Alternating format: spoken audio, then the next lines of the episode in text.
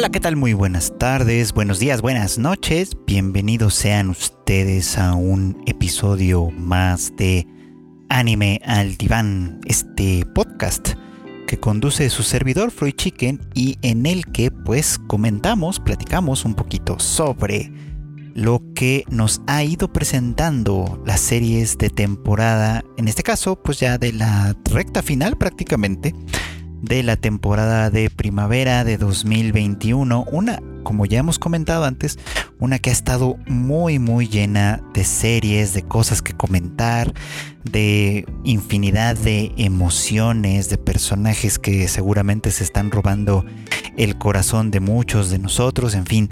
Ha sido una temporada especial, creo yo, una temporada que nos ha dado muchísimas cosas y que pues siempre vale mucho la pena reconocer, ¿no? Cuando cuando el anime se convierte justamente en eso que lo vuelve especial como un medio, ¿no? En un, en un medio capaz de contar historias muy diversas, de profundizar en temas, eh, pues, profundos, valga, valga la expresión, y de darnos de alguna manera la oportunidad de pensar, de, de, de recapitular quizá algunos, algunas cosas, pues, ¿no?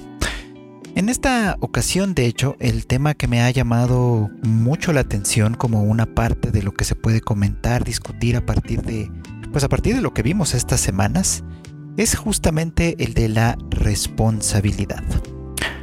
La responsabilidad pues no es un concepto sencillo, creo yo, ¿no? O sea, es algo que decimos mucho y se nos enseña además desde muy pequeños a repetir, hay que ser responsables, hay que hacerse cargo de las cosas, etcétera, etcétera, pues, ¿no?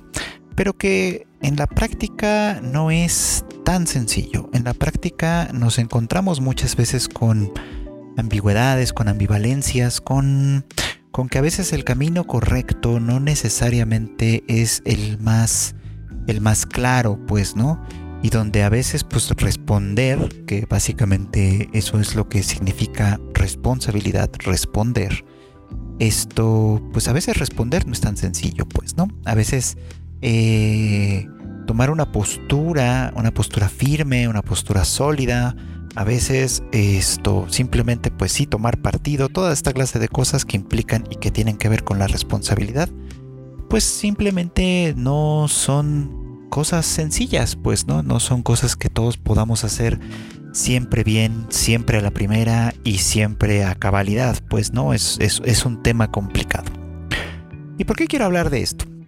Bueno, pues esta semana en Nomad Megalobox 2, la secuela de Megalobox, esta serie homenaje que, que, que, festeja, pues que, bueno, que ha servido para festejar, para homenajear el aniversario de Ashton Joe, uno, un manga ya muy clásico, clásico de verdad. Y bueno, pues en, Nomad Megalobox que ha ido mm, desarrollándose, digamos, ¿no? En un término y en un terreno completamente diferente al de, al de la primera serie de Megalobox, pero sin de alguna manera perder su esencia. Ahora nos ha presentado a un personaje eh, muy interesante que es pues el héroe Mac, ¿no? Un boxeador muy, eh, bueno, megaloboxeador sería la palabra correcta quizá, ¿no? Que ha vivido pues un poco como de todo, ¿no? Que, ha estado en lo más bajo, eh, que ha estado también en la, en, escalando en la cima, pues que ha estado derrotado sin poder moverse y que ahora gracias a una nueva tecnología también se ha convertido en una estrella, pues, ¿no? Pero en una estrella que no, que es incapaz de reconocerse a sí mismo en un punto, en, un punto de, la historia, pues, ¿no? La historia en sí es muy interesante también, pues, ¿no? Después de haber estado incapacitado, de haber sido, eh, bueno, de haber, perdido la capacidad para caminar, una, eh, una nueva compañía, bueno, una compañía llamada Rosco, ¿no? Ha desarrollado un chip eh, cerebral que pues al, insertarse, digamos, en el cerebro, en, el cerebro de una persona lesionada, etcétera, este chip puede devolverle funciones que se habían perdido. Y con eso, pues Mac eh, no solo pues vuelve a caminar, vuelve a andar, sino que también tiene eh, la capacidad de volverse a subir al ring de Megalobox y, llegar hasta la cima incluso, ¿no? Demostrando así que el poder de la tecnología y de la ciencia siempre eh, puede llevarnos a ir a romper los límites, pues no, a ir más allá de lo que, pues de lo que cualquiera pudo haber imaginado antes. Y esto es algo que obviamente que, forma parte un poquito como del discurso constante y eterno de todas las eh, pues grandes compañías y los grandes pensadores obviamente no que, de alguna manera han contribuido a, dar a que la sociedad dé pasos adelante no pues pero los que somos más orientados al tema humanístico, digamos, de este tema del conocimiento y de la interpretación de la realidad, etcétera, a menudo se nos califica de pesimistas y de y de eh, pues y de aguafiestas por no decirlo por decirlo pues de una manera mucho más este pues mucho más concreta.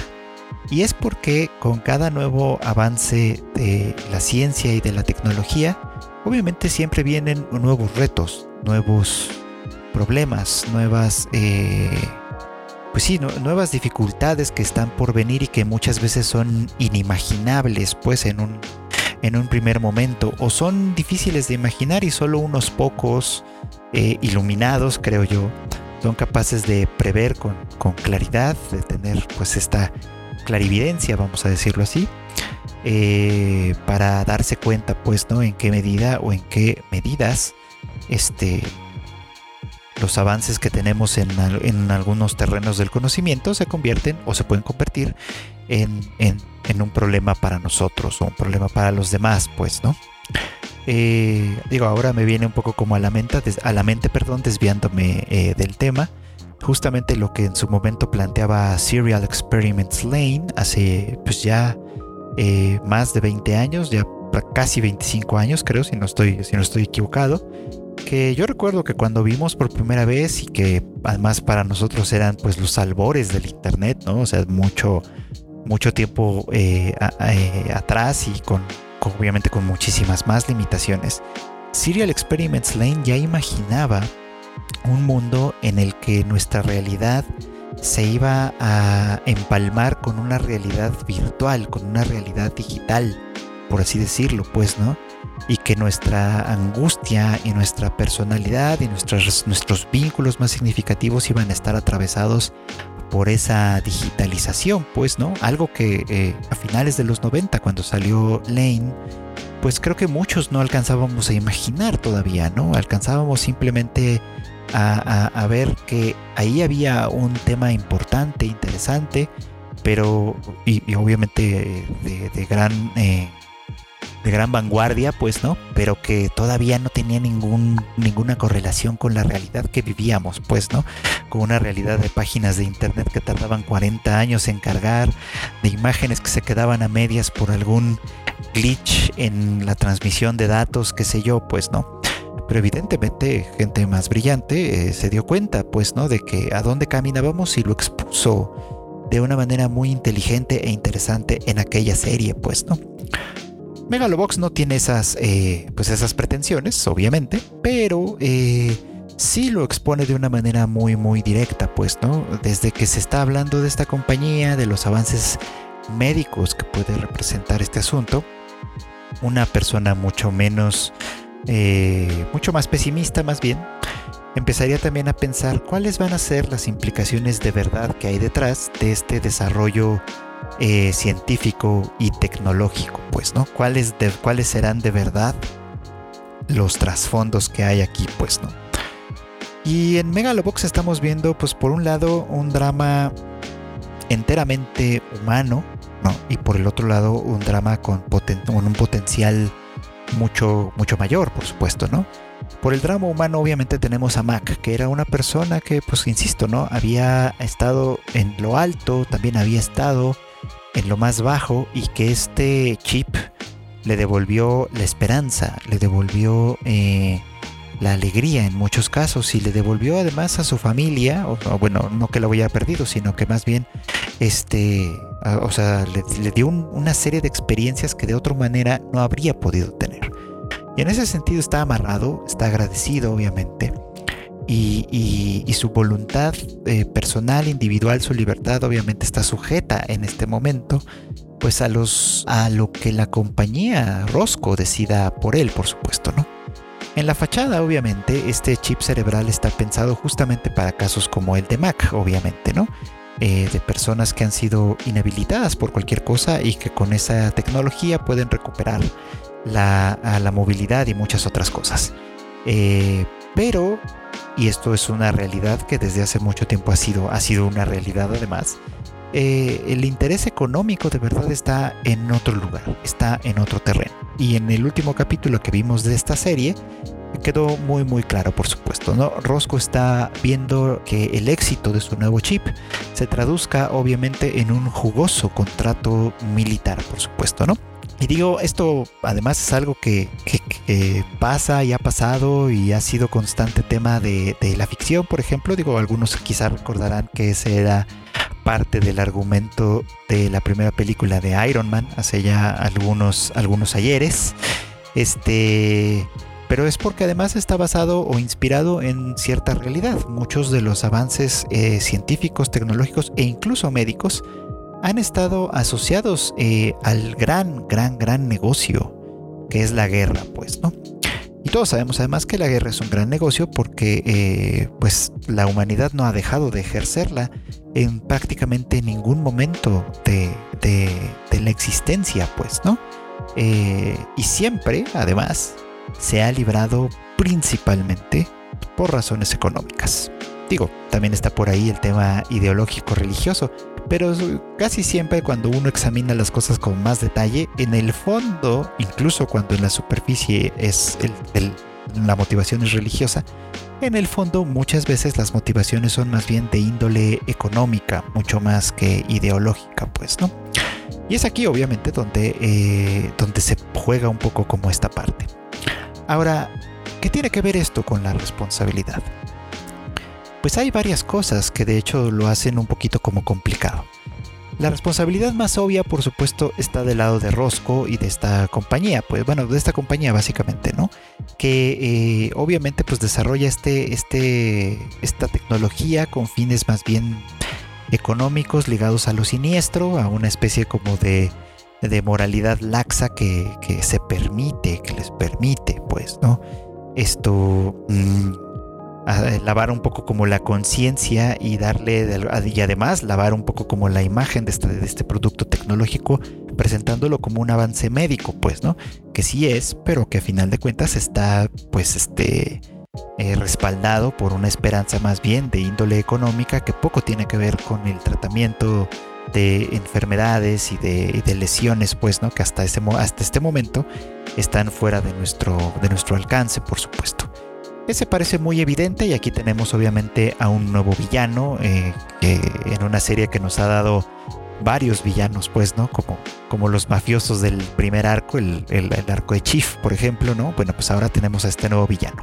Pero hay algo adicional que, que creo que la serie va a trabajar un poquito más en los siguientes episodios y es la responsabilidad personal de Mac. Que sí, es verdad que él en cierto modo ha sido un instrumento de esta gran corporación, por supuesto, ¿no? Que prestó sus anhelos, sus sueños, sus esperanzas que en, principio son positivos, pues que en, principio podría decirse que son perfectamente humanos y perfectamente válidos desde esa lógica, pero que a final de cuentas empiezan a tener consecuencias importantes. Por un lado, obviamente, pues la lesión que dejó a Liu sin tener conciencia de ello, pues, ¿no? Porque una vez que inicia este momento, el, famoso Mac Time, en el que Mac reacciona y, sus golpes se vuelven certeros, rápidos y, sumamente violentos, por supuesto, ¿no? Pues básicamente también ya, ya eh, contribuyó, ya creó un nuevo lesionado, pues, ¿no? Una, una persona que, que, va a estar en el lugar en el que el propio Mac estuvo eh, antes, pues, ¿no? Y, todo a partir de, una tecnología de la que él es portador, pero de la que él no tiene control. En ese punto su responsabilidad quizás sea limitada, por supuesto.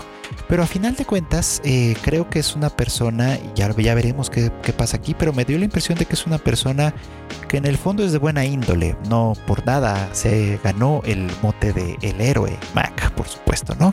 Que es una persona de buena índole, que es una persona con ciertos principios y que por supuesto no necesariamente estaría de acuerdo con el uso que se le va a dar a esta tecnología, con formar parte de este gran plan, si él lo supiera, por supuesto, y, mucho menos estaría conforme o de acuerdo con haber ocasionado una lesión semejante a la que él mismo padeció, pues no en un momento dado, creando, por así decirlo, más demanda para los chips cerebrales, por ejemplo, ¿no?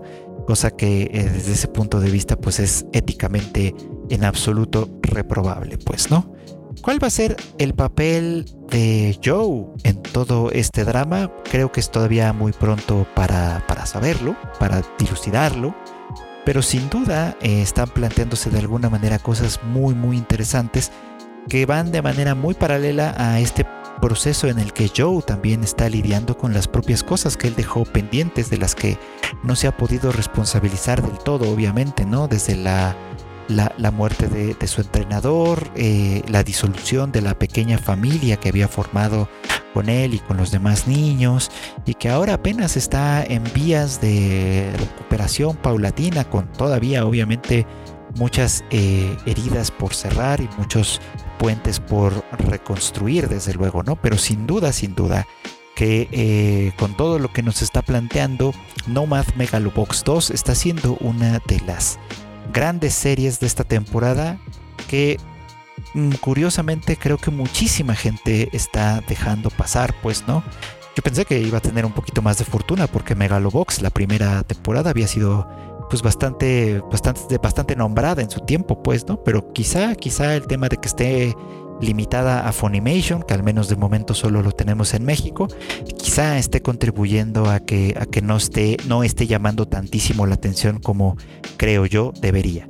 Sea como sea, una gran serie esta temporada y un tema muy muy interesante que se está tocando a partir de todo lo que nos presenta. Por otro lado, me gustaría muchísimo, muchísimo retomar eh, la conversación sobre la serie esta de The Saints Magic Power is Omnipotent que pues se los he comentado en otras ocasiones, ¿no? Es de las que más disfruto en parte porque es una serie que se ve eh, suavecita, se ve despacito, digamos, pues no, no está eh, sujeta a grandes dramas ni a grandes tragedias, no es una historia, por ejemplo, con que, que implique heridas tan, tan profundas como las que hemos visto en otras como Megalobox que acabo de nombrar, por ejemplo, y otras más que más adelante platicaremos, sino que más bien eh, durante eh, la gran mayoría de, lo que ha durado esta serie, lo que hemos visto es a, a Sei, a nuestra simpática protagonista, pues irse adaptando a esta nueva vida que ella no pidió, que ella no buscó,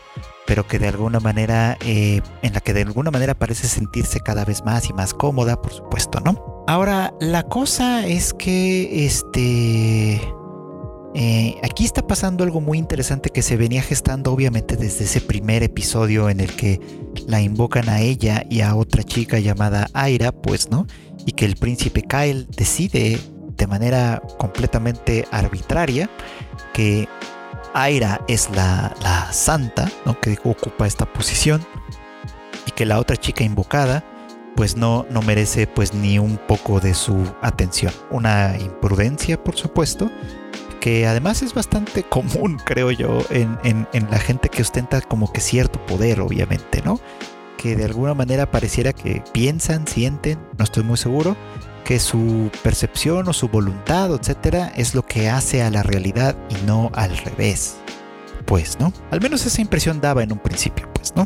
La cuestión es que pues sabemos que Sei durante todo este tiempo pues ha dedicado a cultivar algunas relaciones con pues con distintas personas clave del reino, no porque ella esté interesada en ese, en ese tema ni mucho menos, sino simplemente porque la manifestación mágica de su poder ha resultado sumamente notable, no ha dejado de llamar la atención pues de propios y extraños con todos los milagros que ha logrado eh, pues pues mm, realizar digamos a partir de este ejercicio del poder que ella misma no entiende todavía y que está eh, todavía muy lejos de controlar y de descubrir además cuáles son como sus posibilidades y sus imposibilidades, veremos por supuesto. Pues. Pero eh, la serie, por fortuna, eh, también se ha ido moviendo a contarnos ese otro lado de la historia, que es el lado político, digamos, en el que Sei está inmersa sin tener, por ejemplo, mucha, mucha, pues, sin tener ella mucha culpa, digamos, pues, ¿no?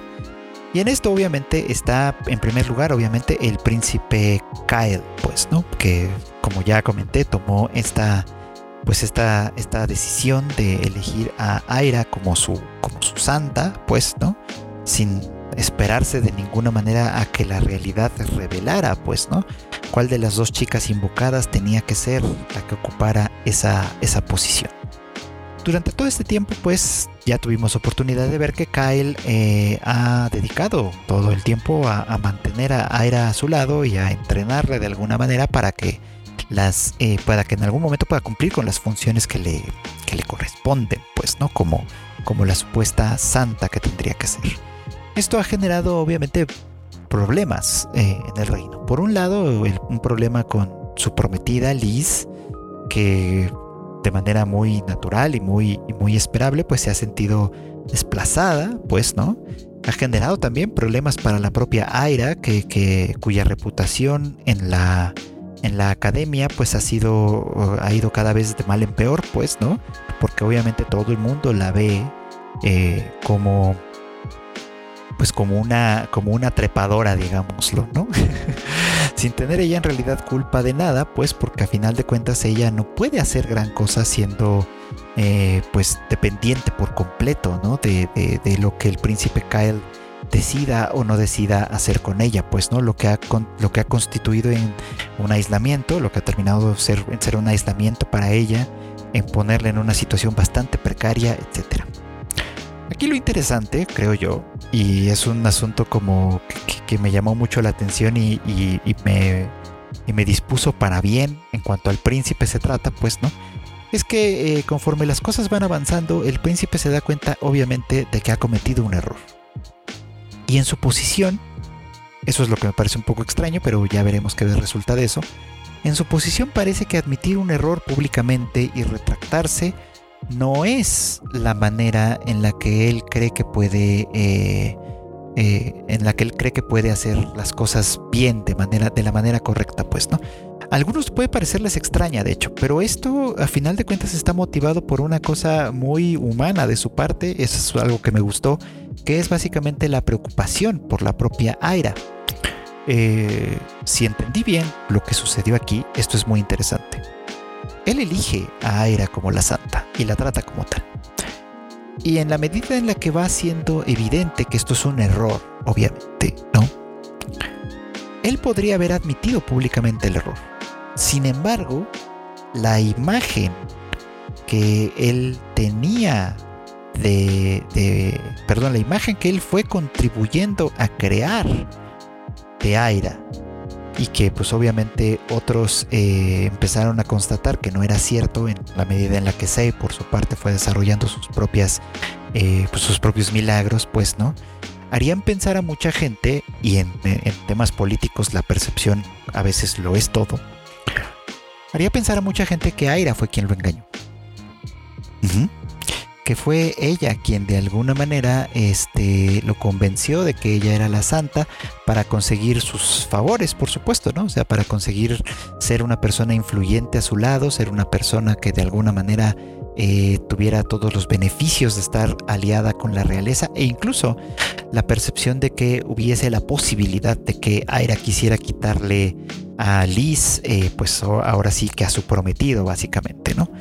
Entonces la terquedad y la escena, sobre todo pública, eh, abierta, que hace Kyle, quedando él en completo ridículo ante varios nobles, ante, ante varios testigos, ante el rey mismo, pues, ¿no? Eh, y luego teniendo que ser reprendido en público precisamente por todo esto, es, a final de cuentas, la manera en la que él se hace responsable de Aira. Porque, como el rey bien lo señala, eh, esta, esta estratagema, pues, ¿no? Eh, termina con el resultado de que Aira ya no es percibida como una atrapadora, sino como una víctima, como alguien que fue invocada sin, sin que lo pidiera, como alguien que cayó en este, en este lugar y que fue elegida por, por un príncipe testarudo y torpe, pues, ¿no? Y que a final de cuentas, pues ella sin saber exactamente cuáles eran sus verdaderos alcances, pues estaba en ese papel de la santa de manera equivocada. Y ahora esto le permite a Sei aunque no es algo que ella busca tampoco, pero en fin, le permite a Sei ocupar la posición que le corresponde como, como, como la santa y Aira puede aspirar a tener un futuro diferente, por supuesto, ¿no? Un futuro que podría parecer luminoso, pues, ¿no? Desde varios puntos de vista, porque la propia, tanto la propia Liz como, como Sei han decidido adoptarla como, como una amiga más, pues, ¿no? Y sus aptitudes mágicas, según cuentan, no son pues nada para, para, nada para nada despreciables, pues, ¿no? O sea, no son las de la santa, claramente, pero no son nada despreciables, de tal manera que todavía puede cumplir una misión o un propósito en este, en este mundo, pues, ¿no? En este mundo en el que ahora tiene que vivir invocada por, pues, por esta gente, al igual que Sei, pues. Entonces es interesante, pues, ¿no? Porque pareciera como una manera muy, muy extraña de darle la vuelta a las cosas, pues, ¿no? Kyle, a final de cuentas, comete efectivamente un error eh, y asume la responsabilidad y las consecuencias de ese error, pero de esta manera, pues, ¿no? Porque no bastaba con decir me equivoqué. Tenía que desarrollar una estrategia para salvar a Aira de, ese destino que le podría haber esperado si el malentendido se quedara así como era, pues, ¿no? O como pudo haber sido. Creo que la serie no lo hace tan evidente en todos los casos, pero sí se tomó un tiempo para mostrar hasta qué punto Aira era impopular. Y entonces, pues, obviamente, de eso se trató, a final de cuentas, todo esto, de, salvarle el pellejo y de demostrar de alguna manera que ella no tenía culpa de nada, que todo fue un, error de este, este joven príncipe, pues, ¿no? y que al asumir su responsabilidad como tal, él también se pone en el camino de la, eh, pues de la revaloración de sí mismo, pues, ¿no? De que la gente, insisto que aquí en esta clase de medios políticos la percepción lo es todo, de que la gente lo perciba como alguien honesto, como alguien eh, que se hace responsable. Como príncipe te puedes equivocar, como rey tal vez ya y entonces creo yo que vale la pena para él desde ese punto de vista ponerse en esa posición, como un príncipe que se equivoca, pero que sabe responder con la frente en alto a, eh, pues a sus propias fallas y eso no está de ninguna manera para nada mal. Pero hablando de príncipes y de princesas, algo muy distinto sucede y sucedió en el caso de Higehiro, eh, esta serie en la que no estamos hablando de princesas realmente, de princesas de verdad, pero sí de una chica eh, que podría decirse que era como una especie de pequeña princesa, que es Sayu, sobre todo ahora que ya conocemos por de manera muy veloz los pormenores de, de su historia, ¿no? los pormenores de lo que la llevó a pues a, vivir todas estas, todas estas cosas que, tuvo que vivir antes de llegar a la casa de Yoshida y aún todo lo que está viviendo ya en, casa de Yoshida, desde luego, por supuesto, ¿no? Eh, si la historia obviamente pues es, algo que, que sí es bastante trágico y vamos a examinarlo por, en primer lugar, ¿no? Sayu es una chica eh, privilegiada. Es decir, eh, se nota obviamente muy claramente que su familia tiene, tiene dinero, tiene recursos económicos y que ella venía de una circunstancia de mucho privilegio, por supuesto, ¿no? Una familia rica de, de, Hokkaido, pues, ¿no? Donde obviamente la imagen y todo esto, lo que les decía cuando hablaba de The Saints Magic Power is Omnipotent, pues la imagen y la percepción lo son todo. Sayu abre la, la, la confesión que hace, este, abre diciendo que desde muy niña nunca se llevó bien con su mamá. Sí, sí se veía, obviamente, que la relación entre ambas era bastante distante, bastante, bastante hostil incluso en, algún punto. Y eso eh, contribuía mucho a que la propia Sayu estuviera siempre eh, aislada, ¿no? En términos generales, como sin querer tener nada que ver con, con la gente en general. Y bueno, pues eh, ahí en esta escuela, pues obviamente una chica atractiva como ella y, y, pues de buena familia, por así decirlo, pues es natural que, llame las atenciones de, de, muchas personas, de los chicos, por ejemplo, ¿no? Y por lo que se ve, ella eh, eh, pues durante toda su vida había estado pues rechazando, ¿no? A todos los chicos que se le acercaban con intenciones pues románticas, digamos, ¿no? A, ella. La primera persona que permite que se le acerque es esta, es esta otra chica, esta su amiga, pues, ¿no? Que ahora se me olvidó el nombre. Pero bueno, eh, esta chica se le acercó porque la admiraba. Es decir, era un poco como sus pretendientes, por así decirlo, ¿no? Admirándola de lejos, tratando de acercársele, pues, ¿no? Pero la diferencia es que esta chica decidió acercársele, obviamente, no de una manera romántica, sino de una manera completamente amistosa. Eh, convirtiéndose poco a poco en su compañera inseparable, por supuesto, ¿no? Sayu, que parece que es bastante ingenua en este punto de su vida, piensa que una de las razones por las que pueden estar juntas es porque a final de cuentas las dos son un par de aisladas, ¿no? No forman parte real del sistema social de la escuela, por supuesto, ¿no? Y entonces esa asociación entre ambas chicas parece, mm, pues natural de alguna, de alguna forma, ¿no? Es la primera amiga que tiene y la primera y, una relación completamente sincera, pues, ¿no? Que no busca de ella nada más que el vínculo por sí, por sí mismo, pues, ¿no?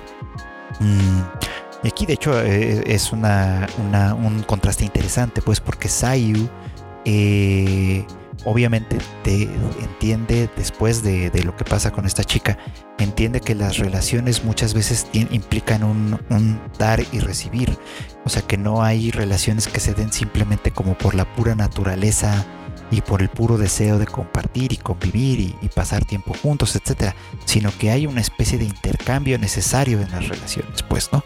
Eso creo que es algo que se introduce justamente en el momento en el que la crisis empieza eh, en, el términos de bullying, pues, ¿no? Y ya se ha visto. Además, varios animes han tocado el tema de una u otra manera. Ahí está el caso, por ejemplo, de Sangatsu no Lion, que también lo tocó en el cual... Eh, eh, ay, Jujutsu Kaisen también, ahora que lo pienso. En el cual la cuestión del bullying es una que se convierte en un problema social, obviamente, ¿no?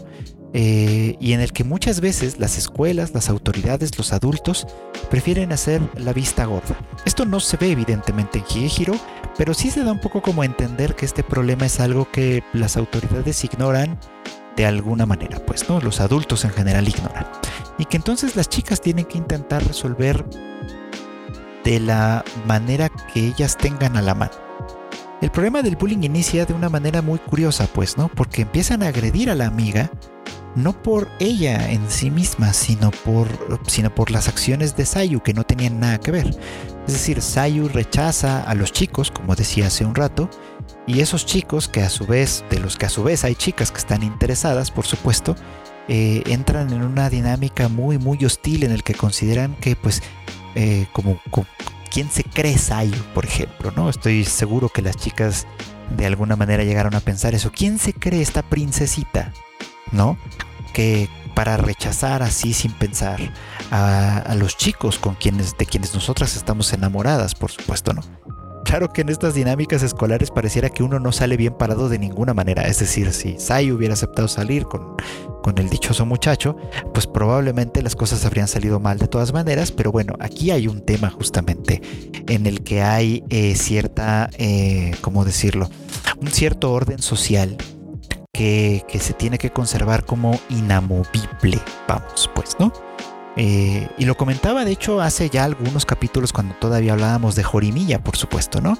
Eh, en el cual un hombre, un chico que es deseado por todas las chicas, se vuelve una especie de intocable. Nadie tiene el derecho de acercársele, pues, ¿no?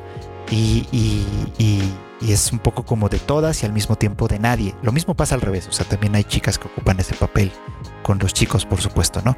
Y en el anime y en las series de este tipo hay varios ejemplos. Ahora me viene otro, ¿no? El de Hayato en Oregairu, que es un chico también intocable, por supuesto, ¿no? Desde este, desde este punto de vista y tiene un poder político, social dentro de la escuela muy, muy importante. Bueno, así pareciera que se nos da a entender que será más o menos la dinámica.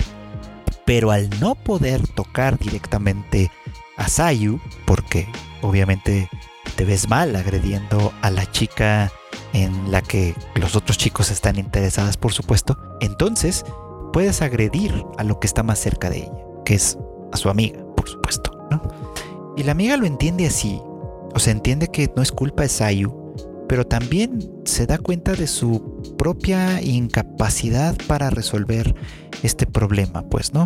Y, lo que es peor, pareciera como que no quiere eh, hacer responsable justamente a Sayu de esto, pues, ¿no? Pero en este mundo donde el entramado social se amarra a sí mismo y no permite que nadie ponga orden y, nivele las cosas de verdad, porque nadie ni tiene ni parece que quiere tener ese poder en, esto, en esta clase de problemas como el bullying, por supuesto, lo que sucede es entonces que la chica decide eh, eh, liberar toda la situación de una manera pues muy dolorosa, muy triste, pero también muy ingenua, pues, ¿no? Porque obviamente con su suicidio eh, lo que pasa es pues lo que tiene que pasar, desde luego, ¿no? Eh, las culpas empiezan a repartirse y en una circunstancia como esta de bullying, por ejemplo, muchas veces no, nunca puede señalarse a un solo culpable. El culpable, curiosamente, acaban siendo, acaba siendo nadie y acaban siendo todos al mismo tiempo porque es una cosa sistemática. Dos caras de la misma moneda, pues. Cuando se trata de un, de un chico o una chica que son como este trofeo inalcanzable para todos, se convierte justamente como en una especie de propiedad pública, es de todos y es de nadie. Lo mismo sucede de manera contraria con la culpa en esta clase de casos. La culpa es de todos y al mismo tiempo no es de nadie. Pero la testigo principal en este caso es Sayo. Ella es quien ve, a esta chica lanzarse eh, desde el techo de la escuela. Ella es quien, quien, quien escucha sus últimas palabras y ella es quien sabe las razones por las que esto sucedió, que son razones completamente absurdas desde muchos puntos de vista. Y siendo una chica como pues, joven, una adolescente como es, obviamente, Sayu no sabe qué hacer con esto. Es aquí donde los adultos tendrían que actuar. Es aquí donde los adultos tendrían que tomar cartas en el asunto y, enfrentar los problemas como los responsables que son, cosa que no pasa en la familia de Sayo. Eh, esto es bien interesante. ¿Por qué? Porque habíamos dicho pues que su mamá y ella tenían una mala relación. Pero llega este punto en el que la mamá le exige a ella tomar la responsabilidad, siendo ella una niña prácticamente, tomar la responsabilidad e incluso veladamente la acusa de ser ella la responsable de la muerte de la otra chica. Desde un punto de vista enteramente eh, egoísta, pues, porque la mamá de Sayu lo único que quiere es que dejen de molestarla. Obviamente encima de ella está la prensa tratando de eh, sacar obviamente todo el provecho posible a, una noticia tan jugosa como un suicidio adolescente y la probabilidad incluso de que la que la amiga sea la responsable de una u otra manera, pues, ¿no? Y entonces ella, Sayu, es cuando decide irse a casa. Y aquí es donde entra el hermano mayor, que no sé ustedes qué pensarán, pero a mí también me parece que actúa de una manera sumamente irresponsable. Y extraña incluso. Entiende, obviamente, y, pareciera como que se juega un poco como un aliado de Sayu, pero eh, lo que hace con ella, facilitándole el escape, dándole dinero en efectivo eh, y haciéndole estas recomendaciones como si no fuera una, menor de edad, este, eh, de regístrate en hoteles y no sé qué, y llámame y etcétera, y luego perdiéndola de vista por completo sin tener eh, forma de contactarla de ninguna manera, es como profundamente irresponsable y es de alguna manera una forma de lidiar que, con los problemas que se ve muy, muy claramente ahí, ¿no? Una forma de, de evasión, de evitación, una cosa muy, muy peculiar aquí, por supuesto, ¿no? Y nótense que la razón por la que la buscan no es otra que el mismo problema que, que, que, por el que Sayu escapó en primer lugar. Es decir, siguen molestando a la mamá, siguen molestando a la familia y como Sayu ya no aparece, o sea, ya no va a la escuela, ya nadie la ha visto en la calle en ninguna parte, etcétera, comienzan a pensar que ellos la tienen retenida en casa, escondida, oculta de alguna manera, pues, ¿no? Y a final de cuentas necesitan que Sayu regrese a casa para dar la cara. o sea, o sea, de nueva cuenta, para hacerse responsable de algo eh, de lo que, si bien ella no está exenta de, de, un papel, obviamente, de algo que ella no puede resolver porque no es una adulta como tal, es una niña que, que, que, a, quien, a quien el sistema la traicionó por completo, ¿no? Costando muy caro, costándole la vida de su amiga, costándole toda la tranquilidad posible y haciendo todo lo que tuvo que hacer para seguir huyendo, pues porque ese lugar de donde salió no le ofrecía, por supuesto, absolutamente nada. Y aquí es donde se vuelve muy interesante y muy importante lo que Yoshida ha hecho, ha hecho por ella a final de cuentas, ¿no? Y, no, solo él, sino, sino este Airi o Goto, pues Goto-san, la, jefa de Yoshida, la propia Mishima, en fin, todos los que han estado eh, cerca de Sayu en esta circunstancia eh, eh, pues extraña, digamos, en la que ella pues ahora comparte la casa con Yoshida, por supuesto, toda esta circunstancia ha servido para que ella se dé cuenta de algo muy importante, que es una niña así, pero que huir no es una respuesta. O sea, huir toda la vida, todo el tiempo, no, es una respuesta que puede dar una niña, pero no es una respuesta que puede dar una mujer. Una mujer adulta. Y en este caso, a través de todas estas experiencias difíciles, Sayu se ha, ha, ido madurando, ha ido creciendo, se ha ido convirtiendo cada vez más en una adulta, aunque por edad todavía no lo sea quizá, ¿no? se ha ido convirtiendo cada vez más en una adulta. Y con eso, con esa fuerza, es con la que muy probablemente tendrá la oportunidad de regresar a casa para enfrentar este problema en la que la irresponsabilidad de los que debieron ser adultos y actuaron como niños eh, la pusieron en este dilema. Ahora que ella ha crecido y que ella puede pararse sobre sus dos pies con convicción, etc., entonces puede enfrentar esto. Y quizá entonces podemos ver que ella cambie hacia otro y hacia otra cosa. Es algo que ella ha logrado gracias a la ayuda de la gente que estuvo cerca de ella, a la ayuda de la gente que no la vio como un objeto para usar y desechar, sino como lo que era hasta ese momento, una niña que necesitaba ayuda. Eso es algo que, perdonen, pero es precioso, es muy interesante y le da muchísimos puntos de valor a esta serie que empezó, como ya lo hemos comentado en otros momentos, con una premisa bastante, bastante cuestionable. Y hablando de sistemas sociales, me gustaría tocar el tema de eh, To Your Eternity, igual retomar la conversación sobre esta preciosa serie que sin duda se está convirtiendo en una de mis grandes favoritas de la temporada y eh, dependiendo de todo lo que llegue a lograr desarrollar, etcétera, muy probablemente podría, eh, o por lo menos yo ya la estoy candidateando para anime del año, por lo menos como una candidata, pero pues ya veremos, por supuesto, ¿no? Y bueno, pues nos quedamos platicando un poquito después del triste eh, destino de March, por supuesto, ¿no? Y que a Fushi lo llevó pues a compartir una parte del camino con este con Pioran, para empezar, por supuesto, ¿no? Con esta, esta anciana que era pues prisionera y que, que toda esta aventura con March pues también lo, obtuvo su libertad y con ello pues la oportunidad de regresar a casa, pues, ¿no? Y Fushi acompañándola, por supuesto, pues también eh, llega a, a, este nuevo lugar en el que conocemos a un personaje encantador, precioso, que espero que todavía nos dé muchas cosas por venir, que es el personaje de Gugu, ¿no? La historia de Gugu es una historia trágica. Vivía con su, con su hermano mayor en esta, pues en una tienda de campaña básicamente, dando a entender que los dos eran pues pobres, básicamente. Pobres pero muy trabajadores, desde luego, ¿no? Y, y su sueño era reunir el suficiente dinero para un día poder construirse una casa, ¿no? En la que los dos pudieran vivir cómoda, cómodamente, pues, ¿no? Eh, soñando un poco con construir una casa como la de como la de la familia rica que ellos tenían oportunidad de ver desde su desde su tienda de campaña, pues, ¿no?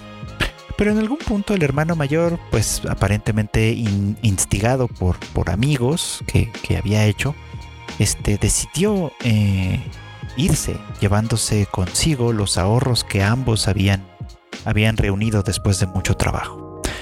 Esto obviamente descorazona a, Gugu en primer lugar, pero no le quita del todo la esperanza, pues, ¿no?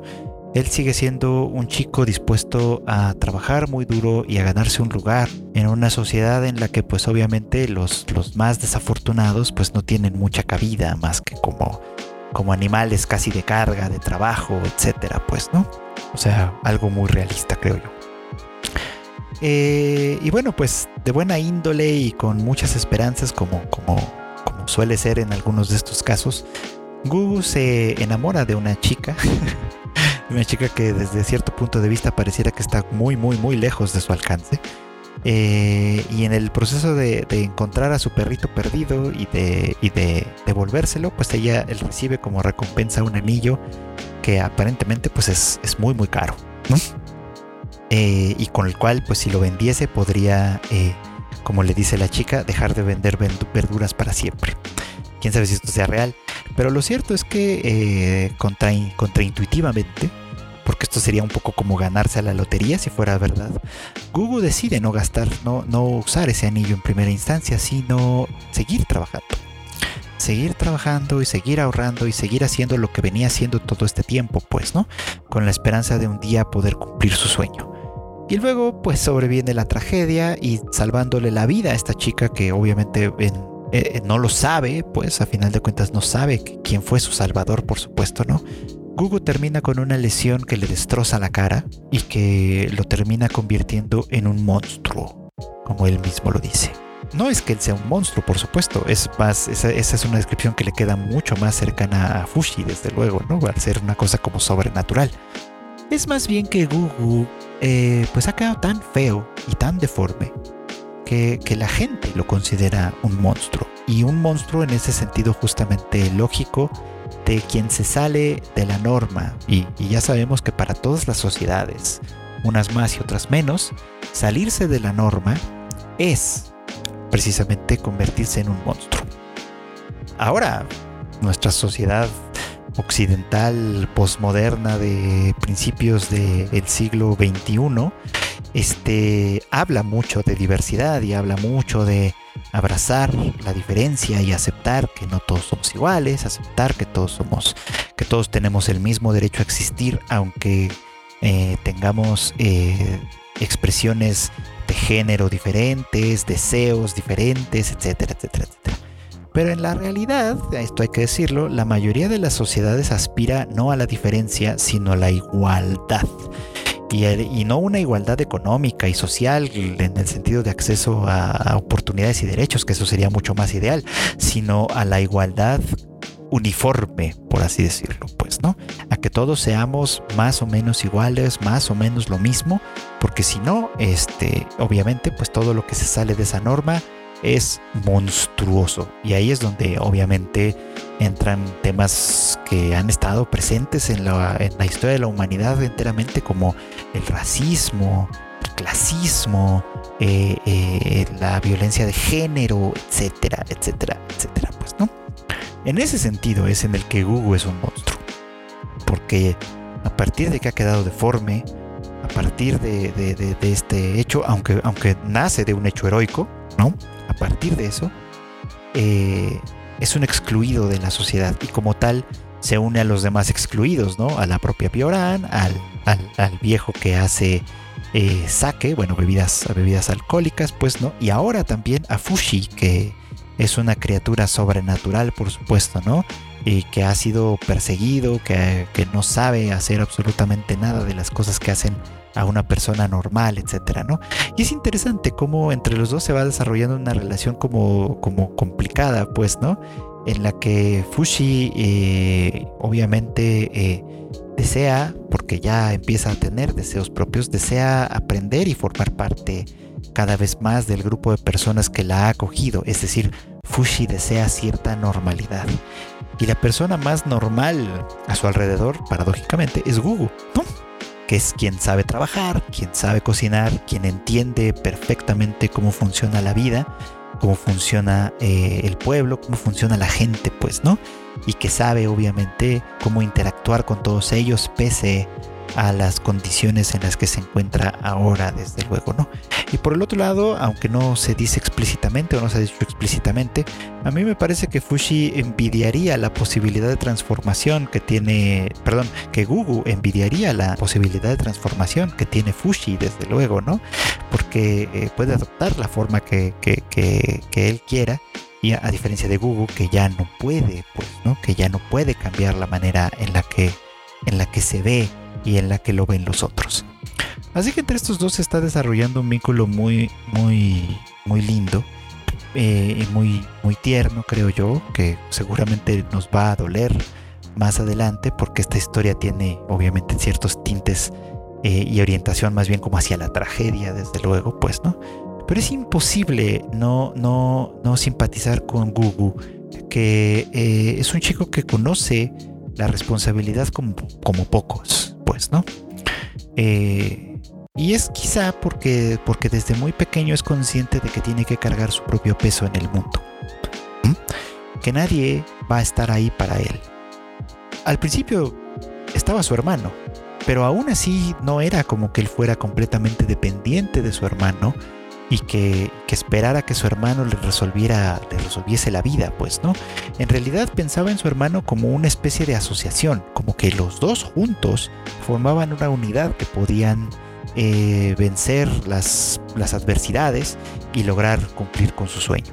Una vez que su hermano lo abandona, Gugu es, eh, pues tiene muy muy claro que se ha quedado solo y que entonces el peso de su existencia lo tiene que cargar él y, no se deja llevar de alguna manera por la desesperanza, sino que constantemente eh, se levanta una y otra y otra vez, pues, ¿no? Para cumplir con esa responsabilidad que implica vivir por sí solo, pues, ¿no? Que implica cargar, puedo usar mucho esta frase aparentemente, pero que implica cargar en la vida con su propio peso, pues, ¿no? Algo que es fundamental, importante, etcétera, y que a mí me hace en especial eh, sentir mucho, mucho aprecio por este, por este, por este personaje, desde luego, ¿no?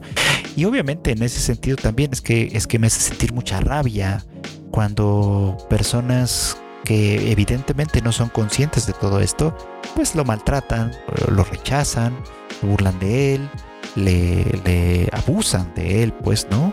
Porque son personas evidentes que evidentemente no tienen el mismo valor desde ese punto de vista, ¿no? Son personas que parten del privilegio de formar parte de la normalidad, que de, no necesariamente es un privilegio en el sentido este, de que les vaya bien económicamente o tengan muchas prebendas o qué sé yo, sino desde el punto de vista de Gugu que se encuentra del lado de lo anormal, de lo desagradable, de lo monstruoso, desde ese lado, formar parte de la normalidad puede ser visto como un privilegio. Creo que esto va a cambiar, esta perspectiva va a cambiar en la medida en la que la relación con Fushi se, se profundice, se, se, se, convierta en algo más importante. Pero tengo muchas ganas de ver qué es lo que pasa y al mismo tiempo no, porque creo, creo que voy a sufrir un montón, un montón con los desarrollos que pueda pasar con este personaje. Pero estoy muy muy agradecido y muy contento con que eh, Yoshitoki Oima, la autora de este del manga que inspira esta serie, pues haya creado también personajes tan tan humanos, tan, tan, tan abiertamente este, humanos, pues, ¿no? Con quienes de una manera u otra sí nos podemos identificar. Esta To Your Eternity está siendo una gran, gran, gran serie que de verdad, si no están siguiendo, este es el momento de empezar, porque todavía nos queda algo de camino por recorrer.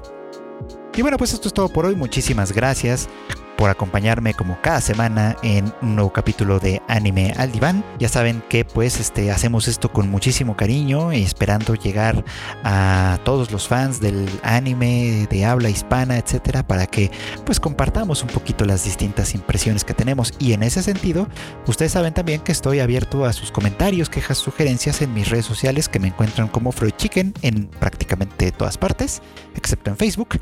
Y si no, pues pueden unirse también a la comunidad que tenemos en Tadaima, en Discord, donde también pueden hacerme sus comentarios, etcétera. Y ahí vamos viendo qué podemos hacer al respecto, por supuesto.